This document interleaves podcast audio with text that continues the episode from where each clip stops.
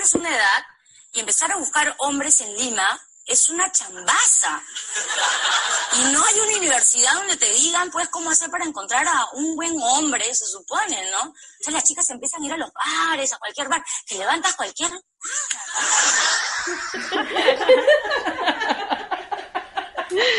Creo que en la época de Jonas y Miguel no había aplicaciones de citas. Las famosísimas dating apps. Y nunca hizo match. Creo que no es necesario explicar el significado haciendo match, ¿o sí? Yo creo que sí es necesario explicar. Mis tíos no saben qué es haciendo match, por ejemplo. A ver, explícanos. Las dating apps son aplicaciones usadas por jóvenes en su mayoría para conocer gente. Entonces, te creas un perfil donde subes tu foto y haces un resumen de lo que eres y lo que quieres. Tú puedes ver el perfil de otras personas y si a alguien le gustas y a ti te gusta alguien, entonces hacen un match. Sí, bueno, según internet, las aplicaciones más conocidas son Tinder, Happen y Bumble. Y hay otras que son menos conocidas, que son OkCupid, Badoo, Meetup y Scout. Cintia, ¿y cuál es tu favorita? Te lo voy a contar más adelante, amiga. Ok.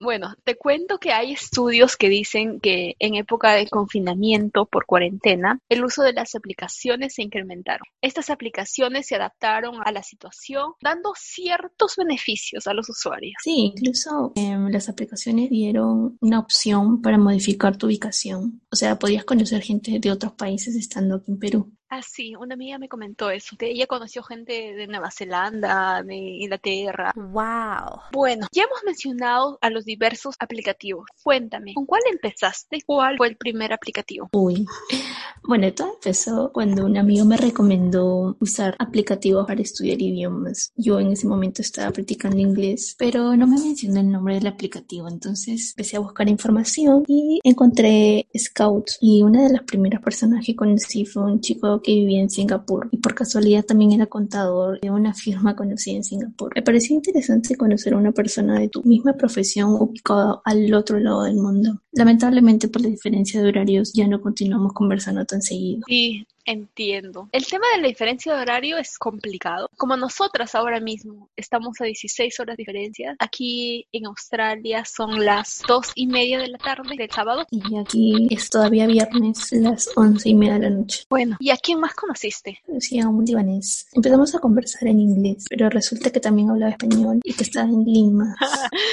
Uy, un libanés. ¿Tú sabes que los libaneses tienen fama de ser guapos? Sí, sí, es guapo. Conversamos unas semanas y luego quedamos en salir. Obviamente con mucho cuidado empecé a averiguar todas sus redes sociales. Cintia es un stalker. Incluso averiguaste los antecedentes penales.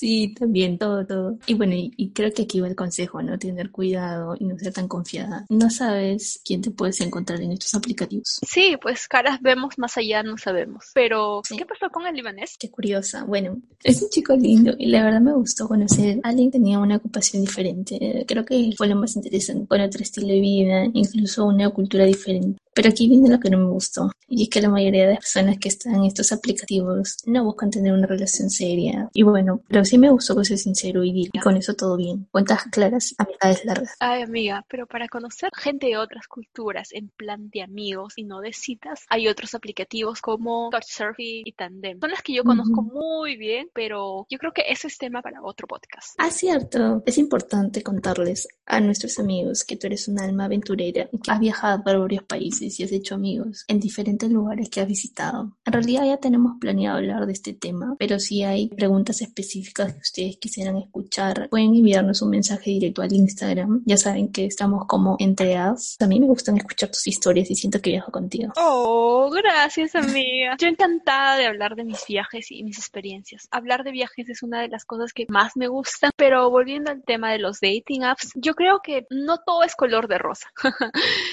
Las dating apps tienen una mala fama y bien ganada. Bueno, sí, creo que la mayoría de la mala fama es de Tinder. Y sí lo he descargado, pero he visto que hay muchos perfiles falsos. Y si por casualidad hiciste match, todos esperan que tú inicies la conversación. Y si no lo haces, no te hablan. Además, me cruzan con amigos de mi promoción, amigos del trabajo, conocidos. Y lo más gracioso era que me escribían al WhatsApp y me decían, oye, dame like.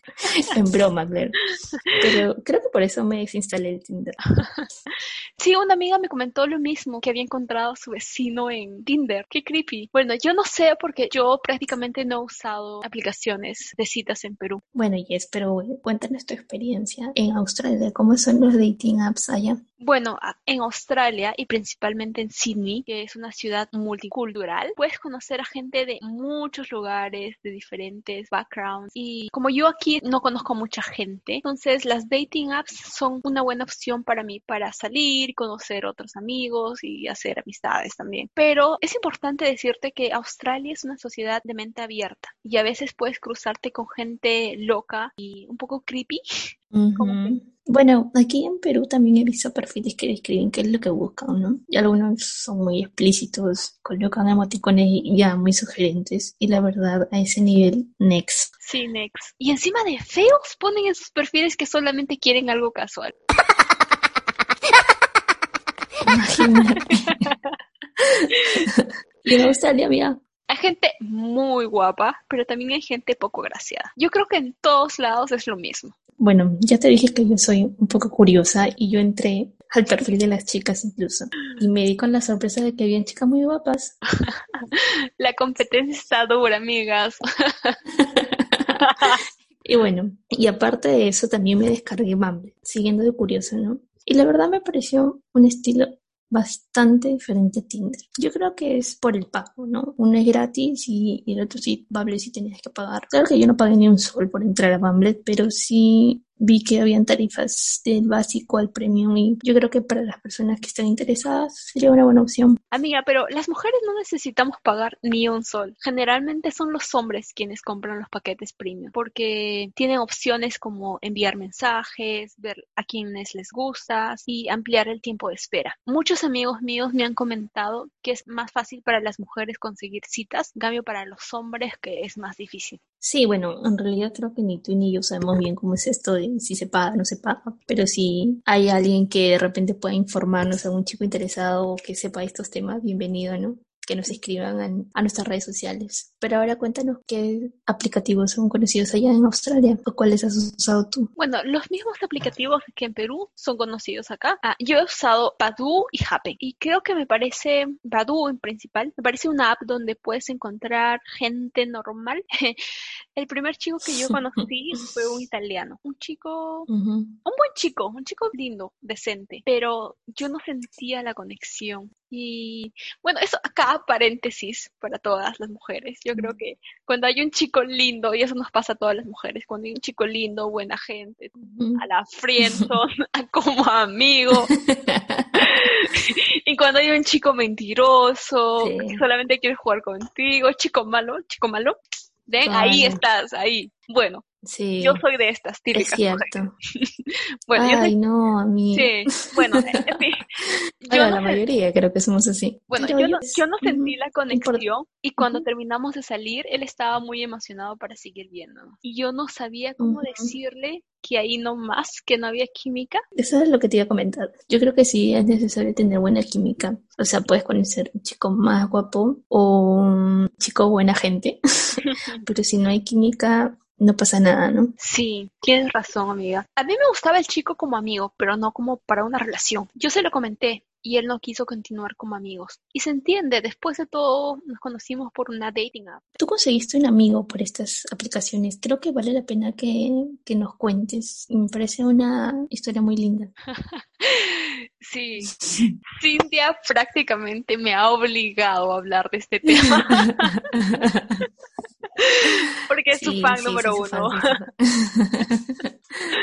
Bueno, les voy a contar. Conocí a un chico que es mi amigo y en su perfil salió un chico muy guapo, muy guapo y atlético. Hicimos match y cuando empezamos a conversar, él me cayó bien porque aparte de, ser guapo, también es inteligente. Me dijo que había tenido un accidente y que estaba en silla de ruedas. Y me dijo que si no quería conocerlo, él entendía. Wow, qué fuerte. Bueno, yo también lo pensaría.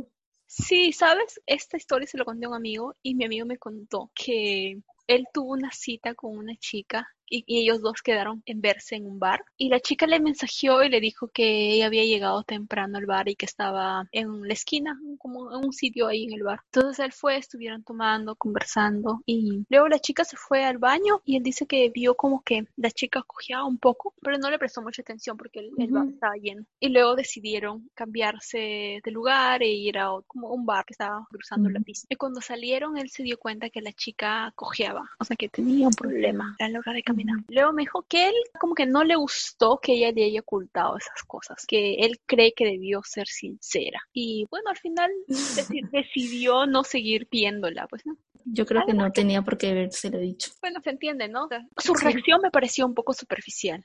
Yo no me considero una persona superficial. Sí. Y en el caso de mi amigo, a mí, el que está en silla de ruedas, a mí él me caía bien, aunque es un poco arrogante, pero me cae bien como amigo.